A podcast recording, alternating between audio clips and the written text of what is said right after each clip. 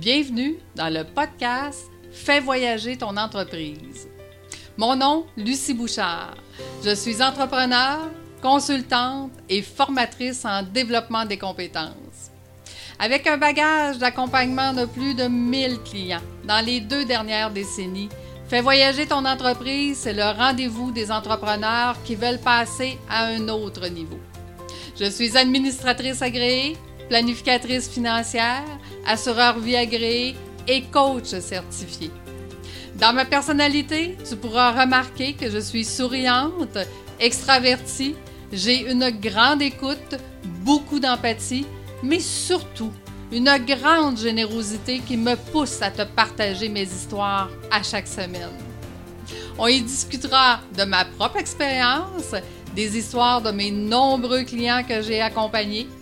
Nous aurons aussi le privilège de recevoir des entrepreneurs qui viendront partager leur propre histoire, qui nous donneront leurs échecs, leurs bons coups, mais surtout leurs meilleures stratégies qui pourront t'inspirer dès maintenant à voyager hors de ta zone de confort. Chaque semaine, je t'attends. C'est un rendez-vous. J'ai beaucoup d'histoires à te raconter. Merci d'être avec moi et de faire partie de cette belle aventure qui, pour toi aussi, je l'espère, te fera voyager dans ta propre entreprise.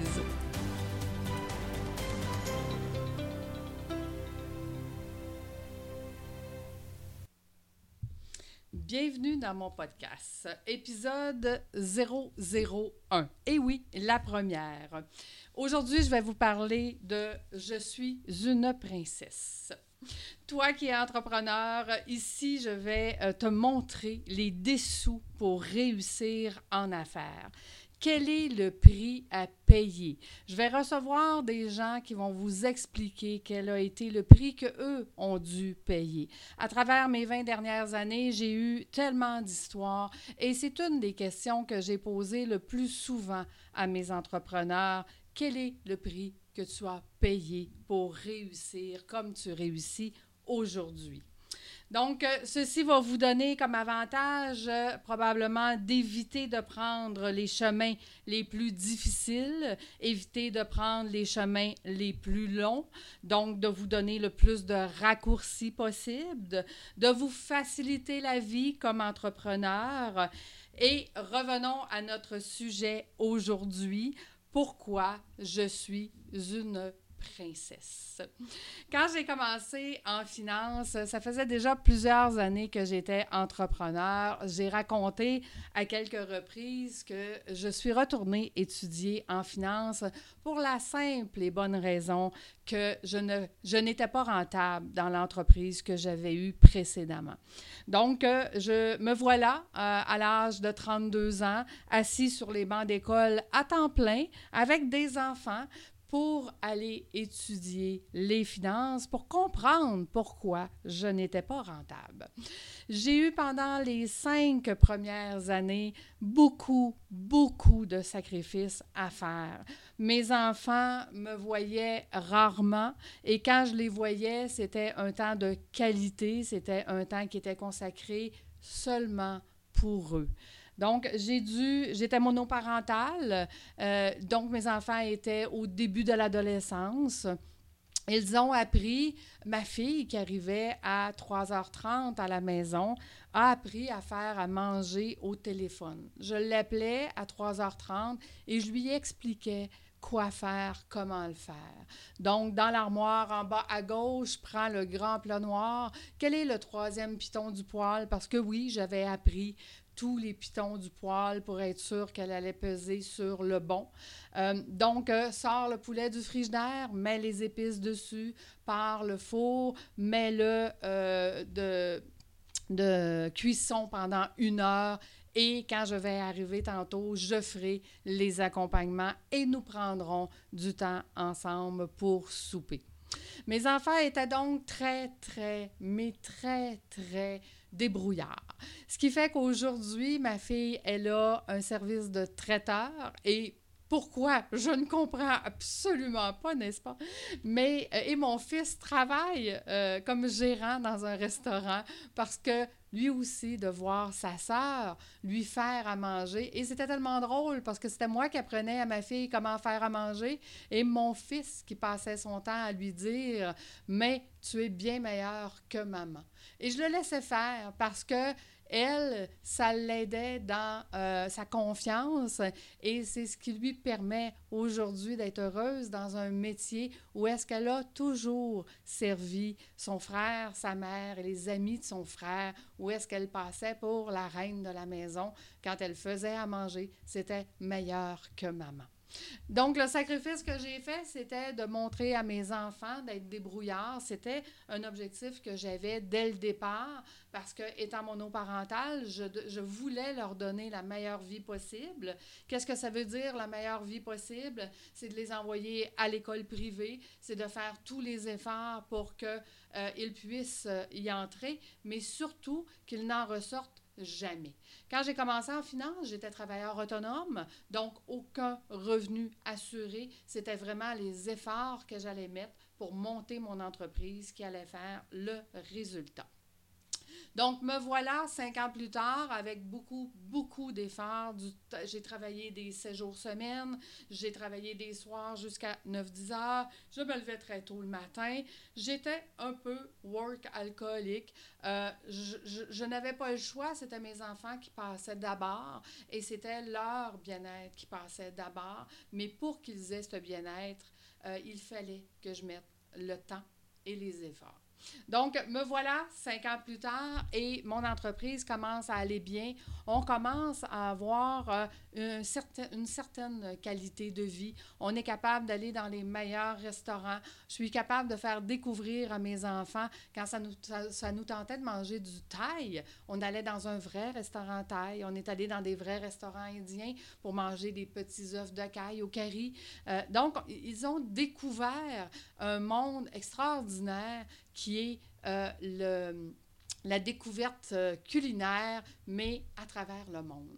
Je n'étais pas, pas le genre de maman qui les amenait à chaque semaine au Saint-Hubert. J'étais le genre de maman qui leur faisait découvrir tout ce qui pouvait être découvert dans cette belle planète.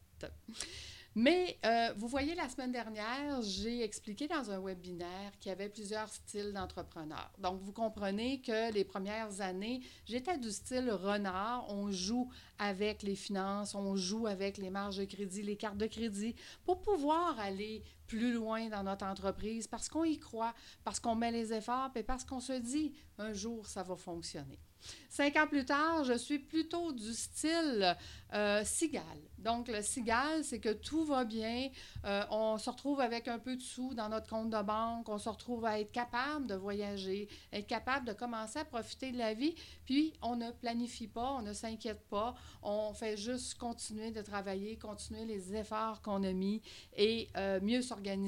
C'est à ce moment-là que j'ai commencé à avoir des adjoints. Euh, oui, c'était un homme, un adjoint, qui était venu avec moi. C'était un coach spécialiste vente et son travail à lui, c'était d'augmenter euh, ma productivité pour pouvoir en faire plus, mais avec moins. Ceci m'a été d'une grande, grande... Euh, ça a changé vraiment grandement mon entreprise parce que j'étais capable d'en faire beaucoup plus, mais en faire avec moins, je n'avais pas encore compris ce, principe.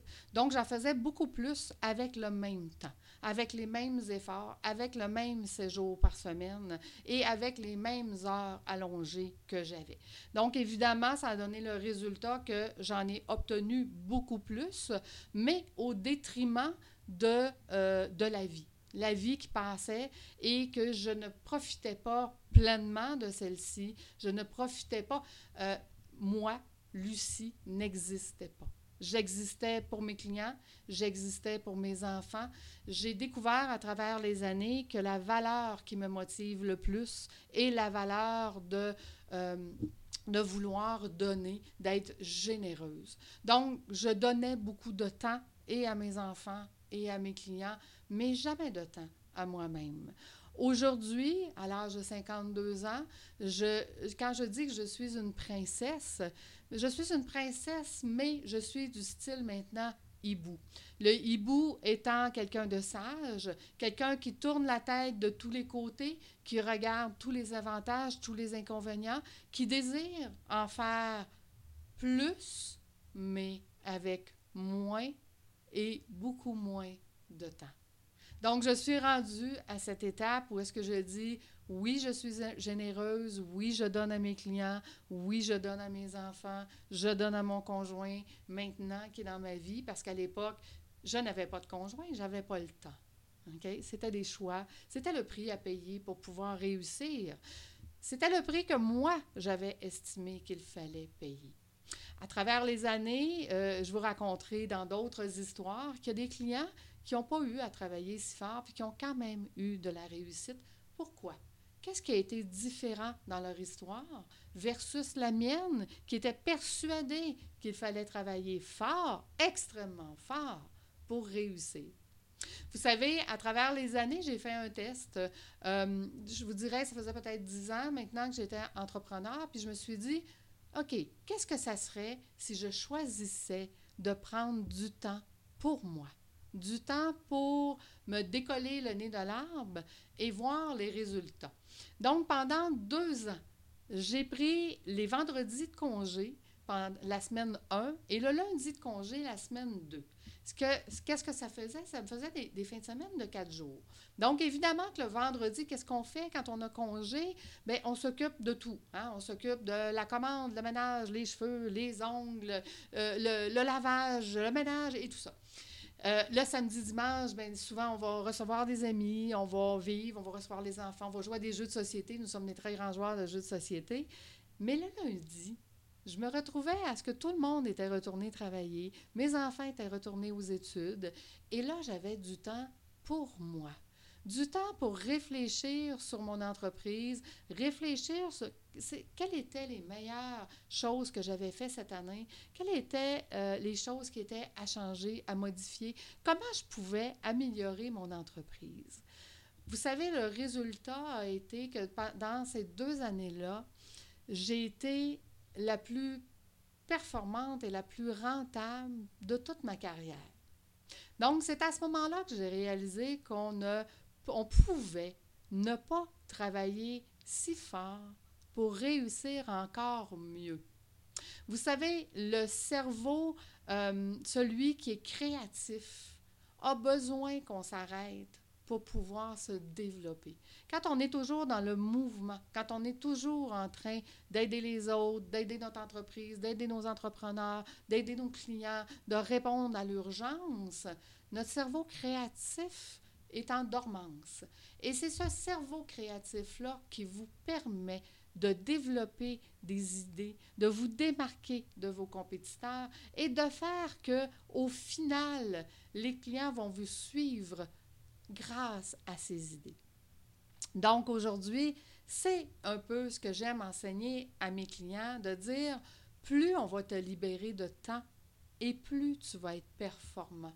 Parce que plus tu vas te démarquer dans ton métier et plus tu obtiendras euh, ce que tu désires au bout de la ligne, c'est de servir plus de clients avec beaucoup moins de temps, avoir plus de temps pour ta famille en n'étant pas coupable de prendre ce temps et euh, au final d'être beaucoup mieux, euh, je vous dirais, beaucoup mieux équilibré dans la roue de la vie tu auras du temps pour t'entraîner. Puis sachez que quand on s'entraîne, on a beaucoup d'idées qui nous viennent euh, dans la tête. Parce qu'on regarde les autres, ça nous donne, ça nous donne des images, ça nous donne... Et c'est souvent là que les idées viennent. Pour ma part, les idées viennent aussi dans la nuit. Quand je me repose bien dans la nuit, je me réveille le matin et j'ai des solutions pour mes clients. Et oui, je travaille aussi dans la nuit. J'ai des solutions sur les dossiers que je vais présenter le lendemain. J'ai des solutions qui me sont arrivées euh, dans mon inconscient durant la nuit qui font que quand je suis très reposée, j'ai plus de solutions que quand je suis fatiguée.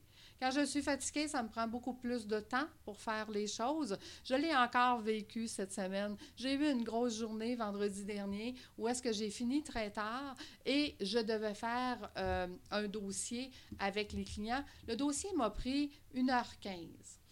Euh, la deuxième partie de ce dossier-là, je l'ai fait à tête reposée avec le conjoint de la cliente le samedi et ça m'a pris 30 minutes.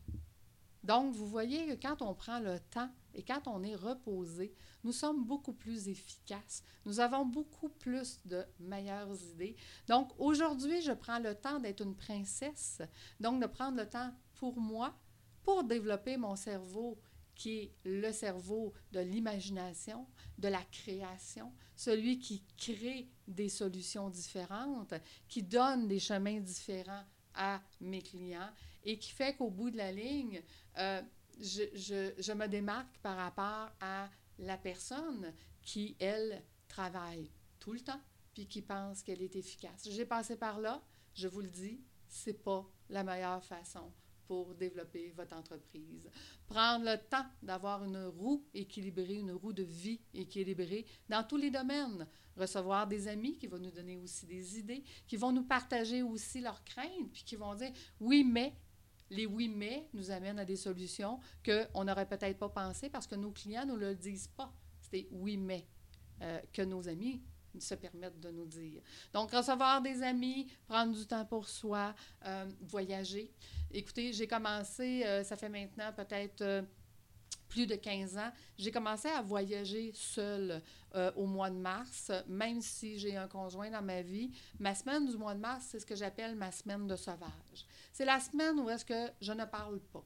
Je, je, c'est la semaine où est-ce que je suis avec moi et je me questionne, je m'interroge, je regarde le futur, je me demande qu'est-ce que je veux, je planifie euh, mon année, même si dans mon, dans mon agenda, elle est déjà planifiée depuis longtemps, même si mes objectifs ont été mis euh, clairs depuis le début de l'année. Au mois de mars, pour moi, c'est un moment de prendre le temps de dire, est-ce vraiment ça que je veux pour moi cette année? Est-ce vraiment ça que je veux pour mes clients cette année? Pour mon conjoint, pour mes enfants.